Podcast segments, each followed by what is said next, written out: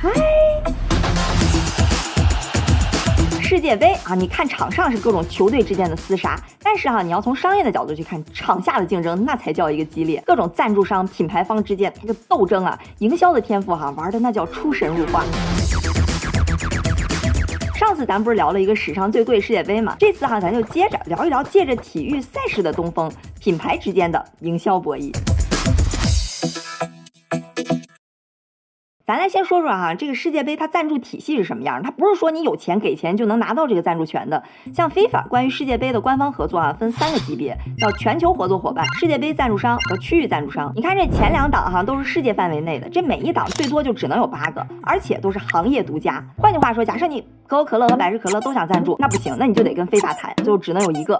你想，不管是世界杯还是什么杯，四年一次，全球几十亿人的目光哈都聚焦在这个赛事上，那这巨大的流量肯定有巨大的商业价值。你比如说海信，二零一六年赞助完欧洲杯之后啊，欧洲的销量就涨了百分之五十六。零二年现在赞助完日韩世界杯，美国的销量涨了百分之四十，效果这么好，那肯定是兵家的必争之地。所以你看那些行业龙头也都是不惜重金加入到这场战役当中，那这里边自然就会引发各种暗潮涌动的对抗。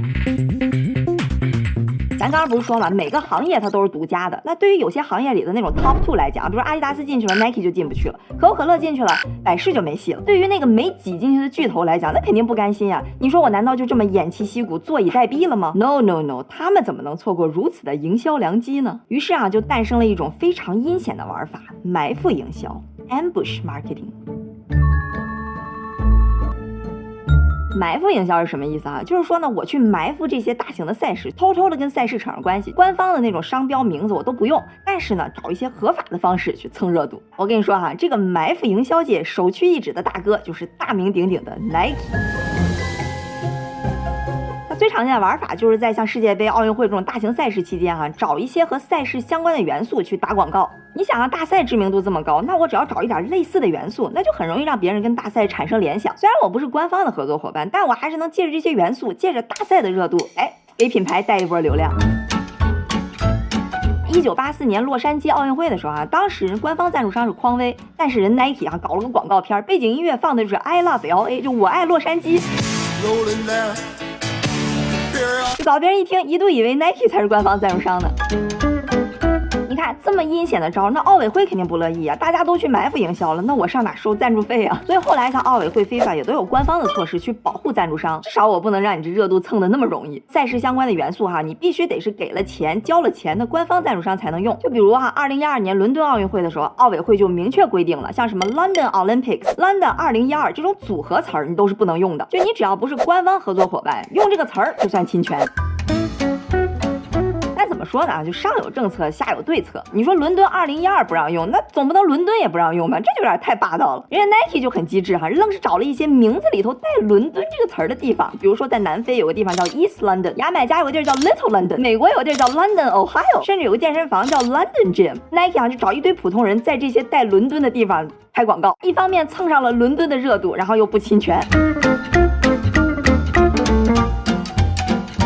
说哈，就这些各种各样的骚操作，让 Nike 最后也是吃了不少官司，但挡不住最后百分之六十的人哈都以为 Nike 才是官方的赞助商。你看这个埋伏营销是不是就埋伏的很成功了？这还没完哈，刚刚我们说的只是 Nike 的第一大招，它还有一个大招叫做买广告牌儿。虽然赛场里头我打不了，但边上只要目所能及的范围，我通通都买下来。那你想观众坐在赛场里看球呢，然后看着远方大楼一个大大的 Nike。哇哦，全跟那些官方赞助商混一起了，根本看不出来什么异样。你像九六年的时候哈，亚特兰大奥运会，当时的官方赞助商是锐步，Nike 就把赛场边上一个停车场给买下来了，改造成一个篮球场加上门店的结合体，甚至啊还给观众发那种印着 Nike logo 的小旗儿，让在赛场里头挥。这么一来哈，不光现场的观众能看见，就连转播的观众也全都能看见。当然，那两招啊，像奥委会和 FIFA 也都会想办法堵上。但是哈，有一招那真是 FIFA 也拿他没办法。就你不是不让我跟赛事绑定吗？我可以去签球队或者球员呀。Nike 也是用这招啊，那叫一个名正言顺，屡试不爽。九六年那个亚特兰大奥运会啊，当时 Nike 签了迈克尔·约翰逊，就是得两百米和四百米两块金牌那个飞人。后来他不是有名了嘛，就登上各种杂志封面。然后 Nike 呢就在人脖子上挂了两个金靴，金靴上打着大大的两个勾，哎，那一下就把锐步什么官方赞助风头全都抢去了。像这种什么你签赛事我签球员，你签球员我就签球队的玩法，那真是品牌博弈里边最热闹的玩法了。什么耐克、阿迪、可口、百事，还有一个啊，就是我们都非常熟悉的一个中国品牌之争。你看你和我想的不一样哈，就是伊利和蒙牛，他俩的对决哈，怎么说呢，就已经到了那种完全没有掩饰的正面硬刚的程度了。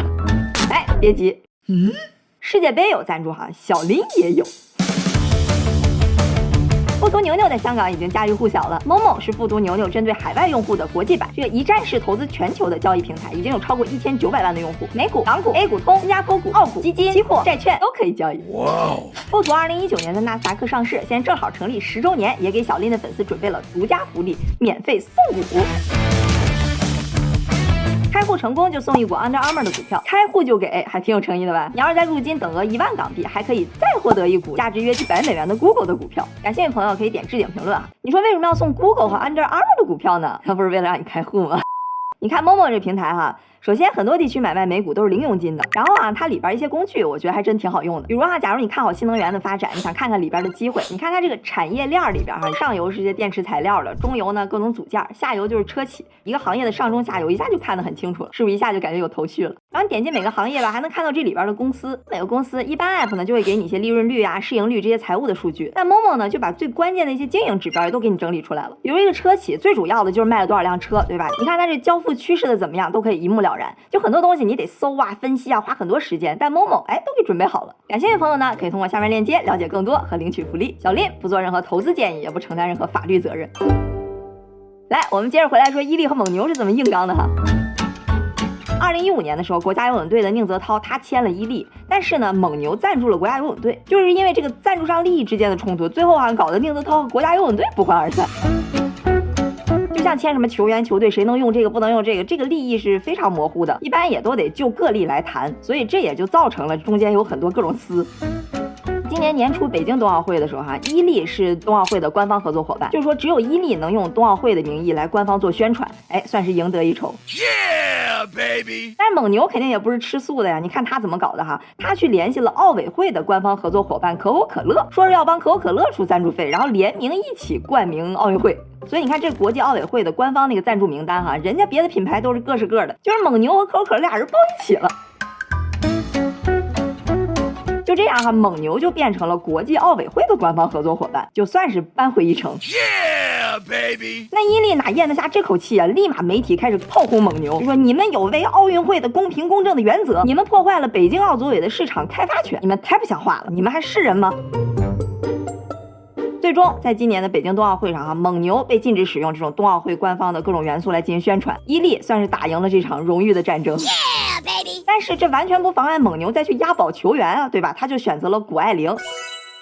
结果谷爱凌冬奥会一炮走红，让蒙牛也跟着火了一把。你说巧不巧？又是一年世界杯，怎么能少得了他们俩的斗争呢？其实蒙牛在二零一八年就开始跟 FIFA 官方合作了哈，还签了梅西。那在今年六月份的时候哈，伊利这边立马宣布跟阿根廷国家队签约了，然后没过两天放出一个海报，梅西就立在中间儿。那蒙牛看了怎么行呢？你怎么能抢了我们的人呢？立马也放上一个梅西的宣传海报，就在官方对外宣称哈，说梅西是我们牛哥的人。今年世界杯啊，伊利这边签下了 C 罗、贝克汉姆、内马尔这些球星，还有像阿根廷啊、西班牙等等的球队。而蒙牛呢，也拿下了梅西和姆巴佩两员猛将。哎，那是不是小伙伴就好奇了？你说梅西在参加阿根廷比赛的时候，如果他要在场边喝奶，他应该喝伊利还是蒙牛呢？哼，哎，那就是你不懂了，人家球星踢球的时候不喝奶。那你有没有发现啊？刚才我们讲到什么牛奶啊、饮料、服装这些，其实早就是品牌战的老赛场了。毕竟这么多年过去了，这些产品也都大差不差，而且这些品牌基本都是全线产品都在做。所以呢，你要是他们去拼这种什么赛事赞助，真的就是那种展示行业地位、秀肌肉的意思。咱们刚刚说的都是品牌之间的博弈，不管是 Nike 啊、伊利、蒙牛这些。但是哈，咱要再往深点说，它还可以上升到国家层面，它就可以帮助这些主办国去提升自己那些核心产业的影响力和商业价值。所以你能看到很多大国企业是争相争取这个世界杯的赞助权，想要来宣传一下自己国家的重点产业。